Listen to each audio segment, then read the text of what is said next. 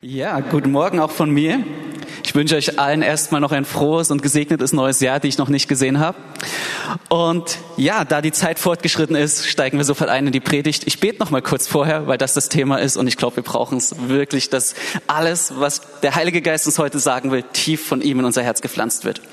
Heiliger Geist, deswegen lade ich dich ein, dass du jetzt kommst, unsere Herzen öffnest auch meinen Mund führst und wir einfach eine wunderbare Zeit jetzt haben und dass du auch es richtig warm machst um uns herum, auch bei diesen Temperaturen. Wir danken dir, Jesus, dass du gut bist. Amen. Ja, wir sind immer noch in dem Themenkomplex Lernen von Jesus. Und da geht es darum, dass wir von Jesus lernen, ein gutes Leben zu führen. Und hier möchte ich uns einfach noch mal so ein bisschen Geschmack machen, was das bedeutet. Wenn wir von Jesus lernen, dann bedeutet es, von dem Besten zu lernen. Von dem zu lernen, der wirklich der Gott ist, der das Leben geschaffen hat. Von Jesus Leben lernen ist wie wenn ein kleiner Junge, der Fußball begeistert ist, von Ronaldo oder Messi Fußball spielen lernt. Wie cool wäre es, wenn unsere Jungs in der Gemeinde, die Fußball lieben, da eine Audienz hätten, sie würden alle draufgehen und zu ihnen gehen und drauf stürmen. Und so ist es, wenn wir von Jesus eingeladen sind, von ihm einfach zu lernen, wie können wir unser Leben gut führen. Und heute möchten wir von ihm lernen, was bedeutet es, zu beten und ein Leben des Gebets zu führen. Wenn man die Jünger gefragt hätte, was war das Geheimnis des Lebens von Jesus? Was hat ihn befähigt, in dieser exorbitanten Freude, mit so einer Klarheit, mit Gnade und Weisheit zu leben? Mit hoher Wahrscheinlichkeit hätten sie gesagt, es war das Gebet. Sie hätten wahrscheinlich diese Frage nicht oder sie haben diese Frage nicht ohne Grund gestellt, Herr, lehre uns beten, wenn das nicht so ein krass entscheidender Faktor in diesem Leben von Jesus gewesen wäre. Wenn sie nicht beobachtet hätten, da muss was dran sein, dass Jesus immer wieder ins Gebet geht. Und das Gebet von Jesus, also der Austausch mit seinem himmlischen Vater, die Gemeinschaft mit seinem Vater, war die Quelle, aus der Jesus alles nahm. Und da möchten wir uns jetzt mal ein paar Beispiele aus den Evangelien anschauen, die das total bestätigen. Und zwar, das erste Beispiel steht in Johannes 7, Vers 53 bis 8, Vers 1. Und da muss man kurz ein bisschen die Szene beschreiben. Hier war ein Diskurs unter Juden entstanden, ob Jesus der Messias ist. Und Jesus war in so einer richtig äh, hitzigen Diskussion gerade noch drin und die Pharisäer haben über ihn diskutiert und es war, äh, ging hoch her. Und dann endet diese Stelle in Kapitel 7, Vers 53 mit der Aussage, und so ging jeder in sein Haus. Jesus aber ging an den Ölberg. Und der Ölberg ist der Ort des Gebets für Jesus. Und früh am Morgen kam er wieder in den Tempel und alles Volk kam zu ihm und er setzte sich und lehrte sie. Und hier wird ein cooler Gegensatz dargestellt. Hier wird der Gegensatz dargestellt, alle Menschen gehen in ihr Haus. Sie gehen an den Ort, wo sie sich wohlfühlen. Und Jesus geht an den Ort des Vaters. Er geht an den Ort des Gebets. Jesus sagt nicht, ich brauche jetzt erstmal einen guten Wein und ein gutes Essen und ich ruhe mich jetzt aus, sondern er kommt zur Ruhe bei seinem Gott und er empfängt neue Kraft für den nächsten Tag, an dem er wieder dienen kann. Und Gott zeigt ihm auch an dieser Stelle, glaube ich, immer wieder ganz besonders seine Identität und sagt ihm, hier, du bist mein Sohn, ich liebe dich, du bist gut so wie du bist, du bist hier richtig. In all den Anfragen, die gerade Jesus in seiner Identität an dieser Stelle gestellt werden. Eine ganz besondere Stelle ist auch Lukas 6, Vers 12 bis 13.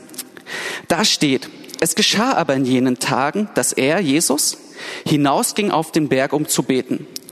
Und er verharrte die Nacht hindurch im Gebet zu Gott. Und als es Tag wurde, rief er seine Jünger zu sich und er wählte aus ihnen zwölf, die er auch Apostel nannte. Sicher wird diese Entscheidung, die zwölf Jünger zu berufen, eine der größten Entscheidungen im Erdendasein von Jesus. Und was macht er davor? Er geht erstmal eine Nacht ins Gebet.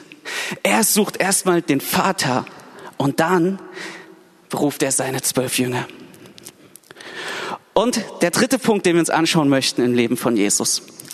Gerade da, als sich die Nachricht von Jesus immer mehr herumspricht und viele Menschen zu ihm gehen, wir würden es mit unseren Worten so sagen, Jesus wird berühmt.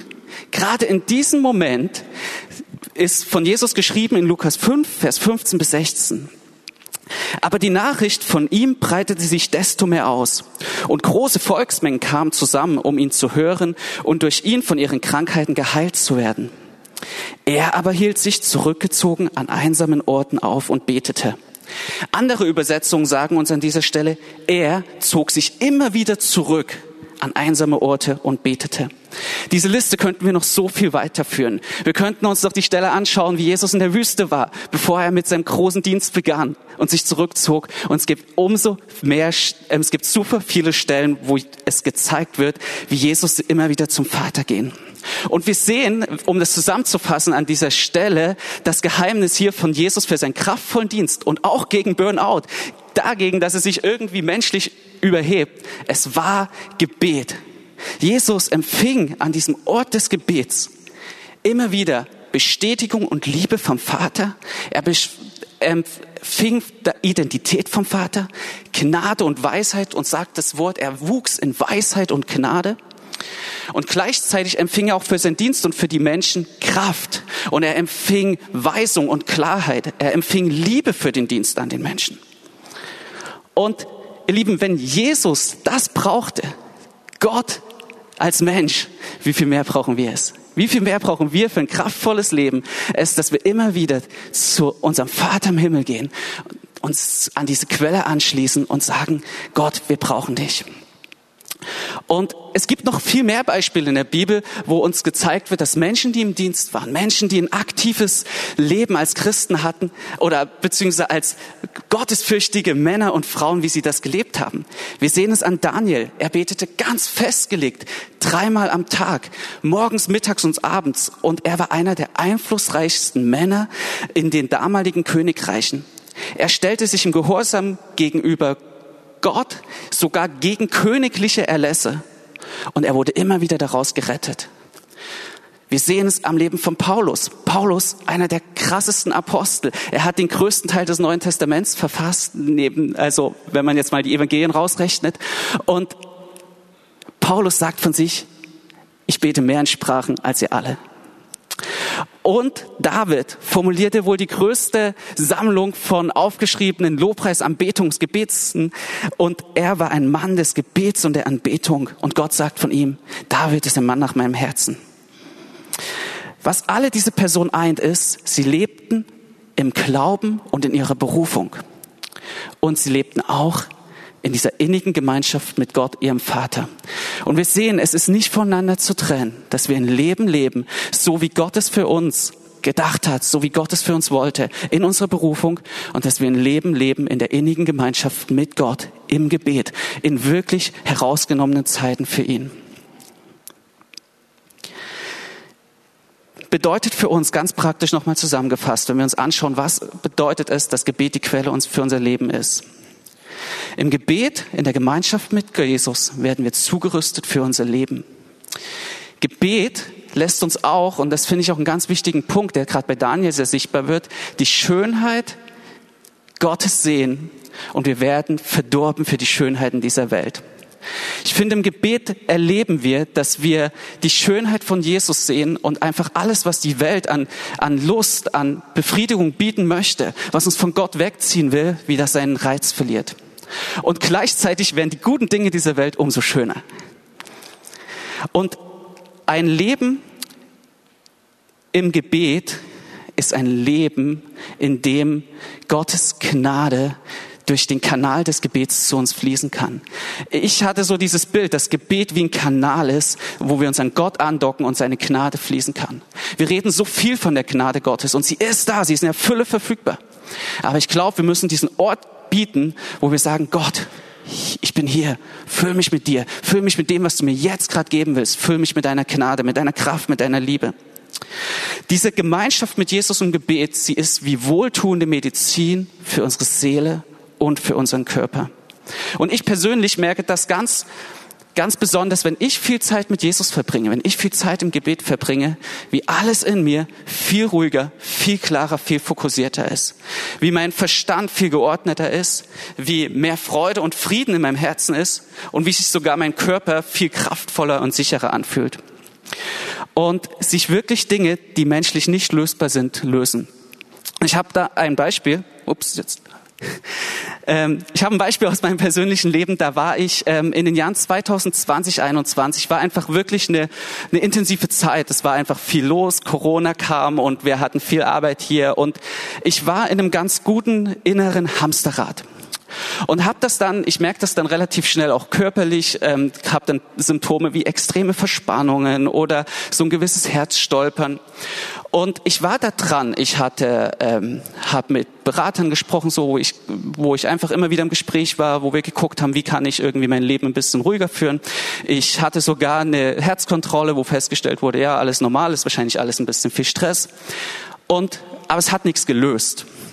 Und dann hatte ich eine, einen Impuls bekommen, dass einfach es so gut wäre, in dieser Situation nochmal ganz neu Jesus reinzuholen, auf eine ein bisschen intensivere Art und Weise. Und was ich ganz praktisch gemacht habe, ich habe mich dann, ich weiß noch ziemlich genau, es war Januar 2022, habe ich mich jeden Abend hingesetzt und einfach so eine gute halbe Stunde Zeit mit Jesus verbracht. Für den einen ist es viel, für den anderen ist es wenig. Für mich war es einfach damals wirklich was Neues. Normalerweise haben wir die Abende, ich habe das hier auch schon mal erzählt, immer so verbracht mit meiner Frau, bis wir dann halt auch zusammen ins Bett gegangen sind, haben noch gequatscht und irgendwie gegessen und so weiter. Und ich habe mir einfach noch ein bisschen mehr Zeit genommen dann mit Jesus. Und was ich ganz konkret gemacht habe, ich habe gesagt, Jesus, ich muss dir hier begegnen. Ich habe mich nicht hingesetzt und gesagt, Jesus, bitte, bitte mach, dass das alles aufhört und dass ich besser irgendwie meinen Tag strukturieren kann und so weiter. Sondern ich habe gesagt, Jesus, ich will dir begegnen. Du musst, ich brauche diese Begegnung mit dir, Auge in Auge. Und ich habe mich echt danach gesehnt.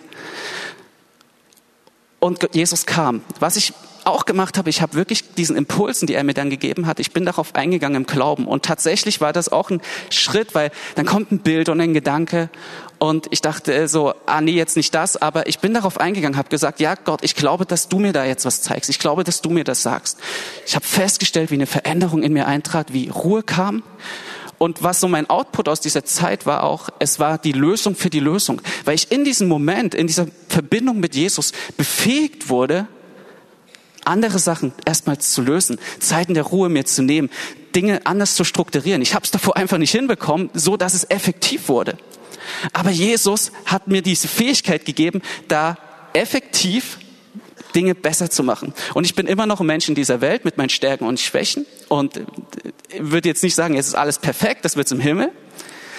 Aber ich habe gemerkt, es waren Zeiten, die mir unheimlich geholfen haben. Und was ich wirklich betonen möchte, es war die Begegnung mit Jesus. Es war nicht diese Zeit, sondern die Begegnung mit Jesus, die den Unterschied gemacht hat. Und wir brauchen deswegen diesen Ort des Gebets, an dem wir Jesus begegnen. Es ist für unser Leben so existenziell wichtig. So, wie, was bedeutet das jetzt noch ganz praktisch für uns? Ich habe es jetzt gerade in dem Beispiel schon ein bisschen umrissen, aber wir möchten es uns noch mal äh, anhand von drei Punkten ganz konkret angucken, wie wir einen Lebensstil des Gebets führen können.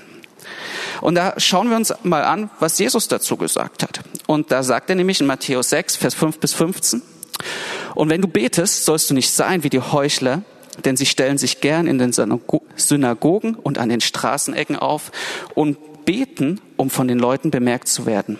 Wahrlich, ich sage euch, sie haben ihren Lohn schon empfangen. Du aber, wenn du betest, geh in dein Kämmerlein und schließe deine Tür zu und bete zu deinem Vater, der im Verborgenen ist. Und dein Vater, der ins Verborgene sieht, wird es dir öffentlich vergelten. Und wenn ihr betet, sollt ihr nicht plappern wie die Heiden, denn sie meinen, sie werden erhört um ihrer vielen Worte willen. Darum sollt ihr ihnen nicht gleichen, denn euer Vater weiß, was ihr benötigt, ehe ihr ihn bittet. Deshalb sollt ihr auf diese Weise beten. Unser Vater, der du bist im Himmel, geheiligt werde dein Name, dein Reich komme, dein Wille geschehe, wie im Himmel so auf Erden und so weiter. Jetzt geht das Vater unser weiter. Da ich heute jetzt keine Vater unser Predigt halten will, da bräuchte man einen ganzen Abend Bibelschulkurs, möchten wir uns kurz anschauen, was sagt Jesus in der Essenz an dieser Stelle. Das, was Jesus hier zusammenfassend sagt, und ich habe mir ein paar Theologen angeschaut, ein paar ähm, Kommentare zu dieser Stelle, und da sind sich eigentlich alle einig. Ich habe nichts Gegensätzliches finden können, war, beim Gebet geht es immer um die innige Beziehung zwischen dir und deinem Vater im Himmel. Wenn Jesus sagt, geh in dein Zimmer, dann war das dieser privateste Raum. Und der engste Gemeinschaft, also der, der abgeschlossenste Raum, den man damals finden konnte und eigentlich auch den man noch heute finden kann. Und genau dort sollen wir beten. In diesem abgeschlossenen Bereich, nur du und der Vater. Du sollst an diesem Ort sein, sagt uns diese Stelle, um die innige Liebe deines Vaters zu dir zu erleben und damit du ihm diese Liebe zurückgeben kannst. Er will dich an diesem Ort erfreuen. Wir sehen auch, es geht nicht um viele Worte. Also Jesus sagt ganz klar, wir sollen nicht plappern wie die Heiden, denn euer Vater weiß, was ihr braucht. Es geht nicht um viele Worte, sondern um ein Herz, welches im Vertrauen auf einen guten Vater im Himmel ruht. Das Wichtigste beim Gebet ist also wirklich die Beziehung zwischen dir und dem Vater. Was ich die ganze Zeit schon immer wieder mit verschiedenen Worten sage. Wir sind für Beziehung mit Gott geschaffen und beim Gebet werden wir in dieser Beziehung einfach, ja, das ist so das Intimste, was es gibt, ja, was wir auf dieser Welt mit Gott machen können. Das heißt, dass wir ins Gebet gehen und uns ihm hingeben. Und was uns Jesus an dieser Stelle sagt, ist einfach, dass dieser Vater gut ist und dass wir im Vertrauen kommen sollen, dass er gut ist.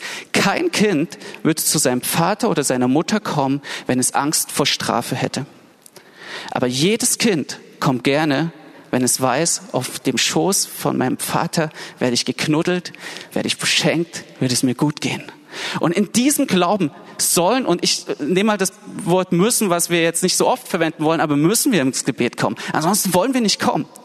Kein Kind kommt zu einem Vater, wenn es nicht weiß, dass es geliebt ist. Und wir müssen im Vertrauen kommen, dass wir geliebt sind und dass Gott sich über uns freut. Und das sagt dir Jesus hier und heute. Komm ins Gebet, aber komm im Glauben, dass dein Vater ist, der sich auf dich freut. Beim Vater ist ein wirklich, wirklich guter Ort für dich. Er wartet auf dich an diesem Ort und er weiß genau, was du brauchst. Er versorgt dich, er vergibt dir, es gibt keinen Haken an seiner Gnade und seinen guten Absichten für dich. Nimm das im Glauben an, wenn du ins Gebet gehst. Das ist der erste wichtigste Punkt für einen praktischen Lebensstil des Gebets, dass wir das im Glauben annehmen. Es ist ein guter Vater, der sich auf uns freut und der uns Gutes geben will. Und dann gibt es einen zweiten praktischen Punkt, der auch sehr wichtig ist und nur nicht ganz so attraktiv, muss ich sagen, auf den ersten Punkt. Es ist Zeit. Gebet, ein Lebensstil des Gebets braucht Zeit. Und wir können diesen Faktor Zeit einfach nicht rausnehmen und nicht eliminieren.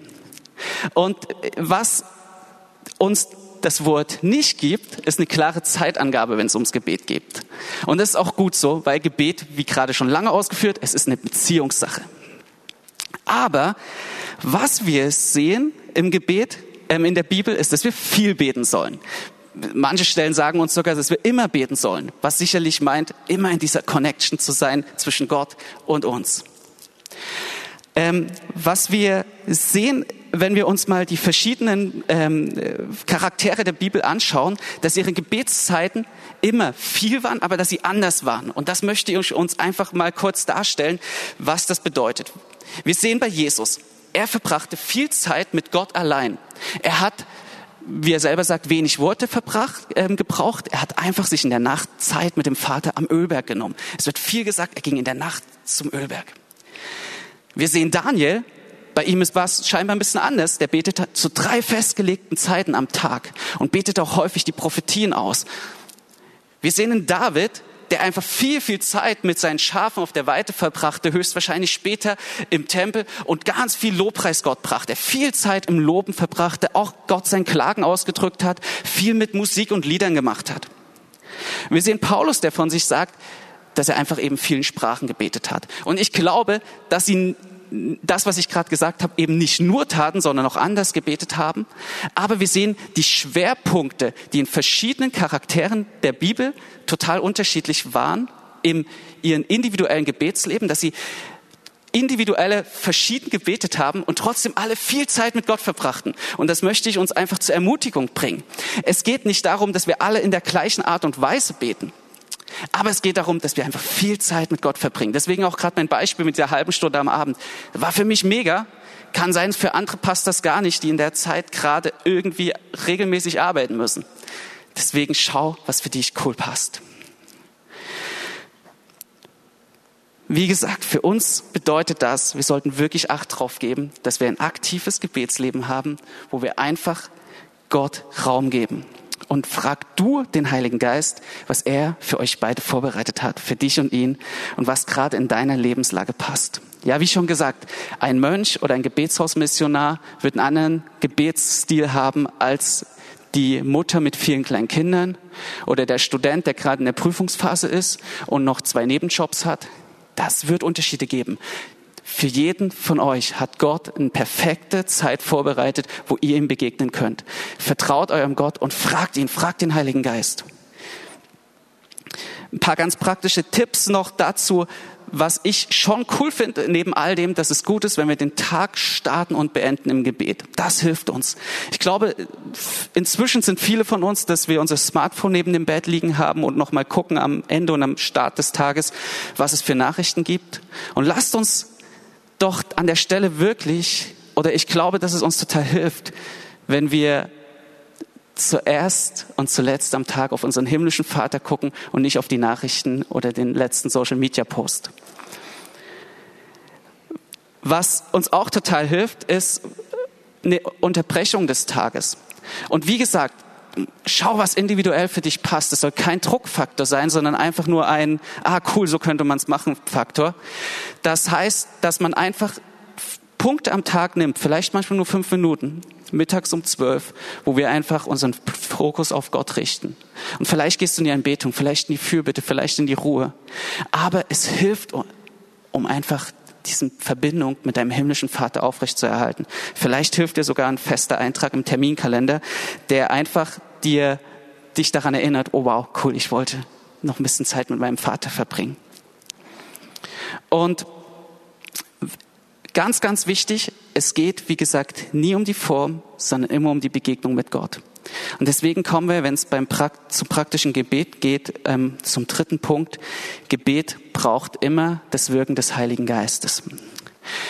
Das, was ich gerade gesagt habe, Zeit und Gebetsformen sind Gefäße, die der Heilige Geist füllen muss, die wir ihm hingeben. Deswegen fand ich das Bild von Gudi gerade so mega passend. Es sind, dass Gott uns Eimer austeilt, die er füllen möchte. Und das ist genau dieses Ding. Wenn wir in eine Gebetszeit gehen, dann geben wir Gott ein Gefäß hin. Und das kann er mit seinem Wirken und seiner Kraft und seinem Heiligen Geist füllen. Und das muss er auch mit seinem Wirken füllen. Ansonsten wird es echt anstrengend. Das heißt, wenn der Antrieb für unser Gebetsleben sollte immer unser Verlangen nach Gott sein. Und da, wo das nicht so ist, sollten wir einfach weiter beten, damit es so wird. Und deswegen sage ich diesen Satz immer mal wieder, Gebet wird aus Gebet geboren. Wir müssen anfangen zu beten, damit mehr Gebet entstehen kann. Ich habe diesen ähm, Satz gefunden, von Daniel Kolender hat das gesagt und den muss man sicherlich ein bisschen, das ist nicht die Bibel, aber trotzdem fand ich ihn inspirierend. Er sagt, bete, solange bis du dich danach fühlst. Und es ist wirklich was dran. Solange ich in meiner Gebetszeit mich noch mehr auf das Ende dieser Zeit freue als an Gott, sollte ich weiter beten. Und ehrlich gesagt, wer kennt es nicht? Also ich habe schon mir Zeit mit dem Herrn genommen, wo ich gedacht habe, so eine halbe Stunde und ich dachte, Mensch, das ist lang.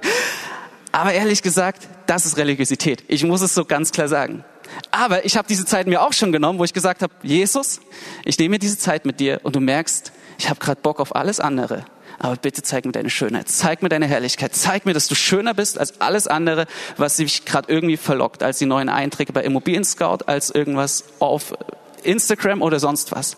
Und Jesus liebt diese Gebete. Ich habe gemerkt, Jesus kommt da so schnell und gibt uns Frieden, gibt uns Freude, gibt uns Schönheit. Manchmal ist es ja auch so, ich glaube, das kennen wir alle, dass man sich einfach total fertig nach einem vollen Tag fühlt oder einfach nur in einem Moment und sagt, jetzt tue ich mir einfach was Gutes. Und dann zieht man sich irgendwas rein. Und das muss nichts Schlimmes sein. Ja, das müssen nicht irgendwelche krassen, sündigen Sachen sein. Es kann einfach nur ein YouTube-Video über irgendwas sein.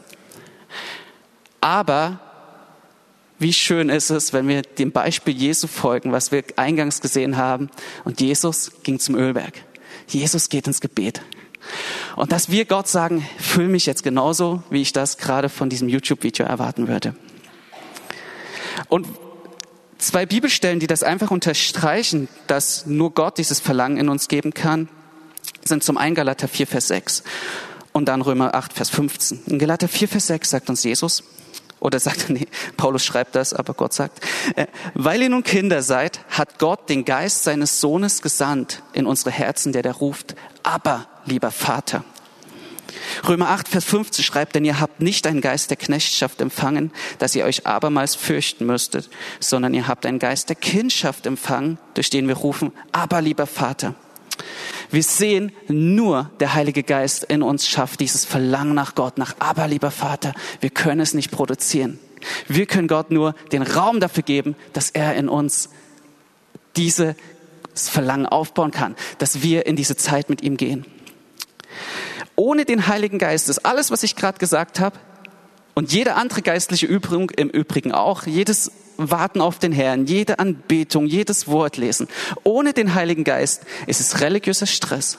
Es ist Schall und Rauch. Und wie Römer schreibt, es führt uns in Knechtschaft und nicht in Freiheit. Deswegen brauchen wir diesen Geist Gottes, der in uns wirkt und der in uns diesen Schrei nach Aber, lieber Vater, hervorbringt und wir in Leidenschaft und in Verlangen nach unserem liebevollen, wunderschönen Vater ins Gebet gehen. Er allein ist es, der Leben gibt. Und deswegen nochmal, wenn du merkst, dass keine Sehnsucht in dir, du bist ohne Leidenschaft für ihn, dann sollte dein erstes Gebetsanliegen genau diese Leidenschaft sein, diese Sehnsucht nach dem Vater. Das habe ich so oft erlebt. Und ich ermutige dich, wenn du merkst, dass hier Gott ein Feuer in dir anzündet, dass du dieses Feuer schürst auch das habe ich schon erlebt. Dann hat man so eine coole Zeit mit Jesus, dann geht man in diese Gemeinschaft mit ihm und dann ist es schön. Und denkt man, ach cool, ist schön, jetzt kann ich ja was Neues machen. Aber in dieser Zeit zu sagen, okay Jesus, jetzt will ich mehr. Bill Johnson sagte mal, es ist leichter, ein Feuer am Leben zu erhalten, als ein Feuer zu entzünden. Und jeder, der mal versucht hat, mit irgendwie einer Lupe oder ein bisschen Reiben ein Feuer zu machen, der gibt ihm total recht. Wenn dieses Feuer brennt, ist es leichter, immer wieder irgendein brennbares Material reinzupacken. Das, äh, aber es zu entzünden, ist schwerer. Und so auch hier im Geistlichen, wenn wir merken, wow, da ist eine Flamme in mir, sei sie klein oder groß, es ist cool, wenn wir sie nähern und sagen, Gott, was möchtest du mir als nächstes geben? Was möchtest du als nächstes zeigen? Und daher, wenn du merkst, wie Gott da ist, wie er zu dir redet, wie er wirkt, geht gerade dann im Glauben weiter und glaube ihm, dass er so viel mehr hat. Wir wollen zum dritten Punkt gehen und da möchte ich ein bisschen die, die auch unsere Gebetswoche damit einleiten. Und zwar Gebet wird immer ein Feuer entzünden. Wir haben gesagt, Gebet ist unsere Quelle. Gebet soll Lebensstil von uns werden und haben da jetzt gerade die drei Punkte angeschaut. Und jetzt der dritte Punkt. Gebet, dein Gebet wird immer ein Feuer entzünden. Sei es ein großes oder ein kleines. Und da möchte ich jetzt einfach den Blick ein bisschen von unserem persönlichen Leben weiten und rausschauen auf das, was unsere Umwelt betrifft. C.S. Lewis hat einmal den Satz gesagt, es gibt keinen neutralen Boden im Universum. Jeder Quadratzentimeter, jeder Sekundenbruchteil wird von Gott beansprucht und von Satan zurückverlenkt. Und genau weil das so ist, sagt Jesus im Vater unser, wir sollen beten, dass sein Reich kommt und sein Wille geschieht, wie im Himmel so auf Erden. Dein und mein Gebet in dieser Welt machen einen Unterschied. Und wir sehen es in der Apostelgeschichte, in Apostelgeschichte 1, Vers 14, der Beginn von dieser großartigen Geschichte von Gottes Wirken, Gottes Handeln. Und da steht in 1 Vers 14, diese alle blieben beständig und einmütig im Gebet und Flehen zusammen mit den Frauen und Maria, der Mutter Jesu und mit seinen Brüdern. Wir sehen, Gebet war die Basis, auf der der Heilige Geist ausgegossen war, wurde. Es war die Basis für herausragende Predigten von einfachen Fischern. Es war die Basis davon, dass Menschen in Scharen herangebracht wurde, damit der Schatten der Apostel auf sie fiel und sie geheilt wurden. Es fing da an, wo die Gemeinde im einmütigen Gebet zusammenblieb. Und deswegen ist meine Ermutigung für uns an diesem Morgen, dass das Gebet des Einzelnen und der Gemeinde einen wirklichen Unterschied in dieser Welt macht. Und es ist ein existenzieller Faktor für das Reich Gottes in unserer Stadt, in unserem Land, in unserer Nachbarschaft. Und es wird dem Heiligen Geist in uns und unserer Gemeinde immer mehr Raum geben, wenn wir einfach zusammenkommen im Gebet, wenn wir persönlich beten und wenn wir zusammenkommen ins Gebet. Was ich eingangs gesagt habe, Gebet ist ein Kanal für die Gnade Gottes. Und im Gebet nehmen wir aktiv die Gnade Gottes für uns in Anspruch, damit die Kraft und das Wirken seines Heiligen Geistes für uns und unsere Gesellschaft sichtbar wird. Und deswegen ist es so wichtig, dass wir beten. Und das Coole ist, auch hier sagt uns das Wort wieder, es wird uns Freude geben. Wir werden Gebetserhörung erleben und es wird uns Freude geben. Steht im Johannes Evangelium. Und deswegen ist Gebet nichts, wo, wo man jetzt so hat, ja, okay, da gibt es diesen Kuschelfaktor und dann gibt es diesen Arbeitsbereich. Sondern es ist, gehört zusammen. Wir sind immer in Gemeinschaft mit Gott. Egal, ob wir für unsere Politik beten oder ob wir einfach nur in seiner Gegenwart sorgen. Die Gemeinschaft mit Gott ist immer die Basis. Und gleichzeitig braucht es aber auch das, dass wir in Fürbitte für unsere Politik, für unser Land, für unsere Nachbarn, für unsere Arbeitsstelle oder für unsere Familie, was auch immer, dass wir da eintreten. Da möchte ich uns auch ermutigen, dass wir schneller sind im Gebet, dass wir, bevor wir reingehen ins Sorgen, ins Googeln, ins äh, Lösen von irgendwelchen Sachen, dass wir ins Gebet gehen und dass wir wirklich ihn einfach suchen. Ich habe so oft erlebt, wie einfach Gott auch gerade bei Kleinigkeiten eingegriffen hat, wenn wir ins Gebet gegangen sind, wenn wir zuerst ihn gesucht haben. Und Gott liebt das Gebet seiner Kinder zu erhören. Und er liebt es uns gerade darin auch Freude zu geben. Er will uns mit Freude richtig erfüllen. Und deswegen, ja, möchte ich uns nochmal einladen, jetzt für die kommende Woche, dass wir ihm unser Gefäß hingeben, die Zeit des Gebets, was er füllen kann und tun kann, was er will. Ja, wir beten im Vater unser, dein Reich komme, dein Wille geschehe, wie im Himmel so auf Erden. Wir wollen ihm einen Raum geben, wo er wirken kann. Und was wir aber wissen, auch aus dem Vater unser, sein Wille ist gut. Er ist sehr, sehr gut. Und deswegen können wir mit Freimut zu ihm kommen. So, ich möchte nochmal die drei großen Punkte zusammenfassen. Zuerst, Gebet ist die Quelle unseres Lebens. Erfasse ganz neu die Hand deines himmlischen Vaters im Gebet für alle Bereiche deines Lebens. Zweitens, mach Gebet ganz neu zu einem wichtigen Faktor in deinem Leben und sprich mit dem Heiligen Geist darüber, wo kannst du Raum schaffen für ihn. Und vielleicht sagt er auch, hey, das ist super so. Glaube mir einfach. Glaube mir, dass ich in den Zeiten, die du bereits hast, dass ich da da bin. Vielleicht ist das für dich der entscheidende Faktor, dass du glaubst, dass die Zeiten, die du hast, gut sind und du ihn nicht mit noch mehr Zeit zufriedenstellen musst. Vielleicht sagt er dir auch, guck mal, wenn du an der und der Stelle deinen Tag so und so optimierst, dann hast du eine halbe Stunde mehr fürs Gebet und da will ich dir begegnen, ich will dich darin segnen. Mach das persönlich mit dem Heiligen Geist, genau dafür ist er ausgegossen. Und drittens, lasst uns die Verantwortung ergreifen für unsere Stadt und unser Land, für unsere Umwelt im Gebet. Und vielleicht kann die, die Anbetungsgruppe schon nach vorn kommen und ein bisschen instrumental spielen, weil wir wollen jetzt einfach uns noch mal kurz Zeit für den zweiten Punkt nehmen, dass wir den Heiligen Geist fragen, wo soll und kann ich Raum schaffen in meinem Leben für das Thema Gebet? Oder wo möchtest du mir zeigen, komm hier mit ganz neuem Glauben? Es wird jetzt ganz praktisch diesen zweiten Punkt, ich glaube, das ist ein bisschen der Dreh- und Angelpunkt an diesem Morgen, ergreifen, was bedeutet für mich praktisch in meinem Leben, dass wir Gebet ganz neu etablieren in meinem Leben und das Gebet ein ganz neuer Faktor in meinem Gebet, in meinem Leben wird. Und wie gesagt, das soll kein religiöser Druckfaktor sein von, oh, jetzt muss ich noch mehr beten und noch was machen, sondern es geht darum, dass es eine Einladung deines Vaters im Himmel ist, wo er dir begegnen will, in Freude, in Güte. Ich möchte nochmal diesen Satz sagen, seine Gnade, sie hat keinen Haken. Seine Güte, sie hat keinen Haken. Er will dir begegnen, er will dir Gutes tun. Und wir nehmen uns, würde ich sagen, einfach nochmal so zwei Minuten, wo jeder für sich das einfach mit dem Herrn bewegen kann und sagen, Herr, ja, wo willst du mir ganz, ganz neu begegnen. Und dann könnt ihr, wenn ihr noch in irgendeiner Form ein Anliegen habt, auch gern, was noch konkreter ist, nach dem Gottesdienst auch zum Dienstteil nach vorn kommen. Und ich möchte auch noch diesen Satz sagen. Wenn du diesen wunderbaren Gott noch nicht kennst, wenn du zum ersten Mal von ihm hörst, bist du herzlich eingeladen, dein Leben an ihn zu geben. Er ist ein guter, guter, guter Vater für seine Kinder und er will dir begegnen. Und wenn du vielleicht das erste Mal von diesem Gott heute hörst oder schon viel von ihm gehört hast, aber noch nicht diesen Schritt gegangen bist in die Gemeinschaft mit ihm, dann lädt er dich heute ein und sagt, lass dich von mir in den Arm nehmen. Ich will dich retten. Ich will dich neu machen. Er sagt dir, ich liebe dich, ich vergebe dir, ich bin bei dir.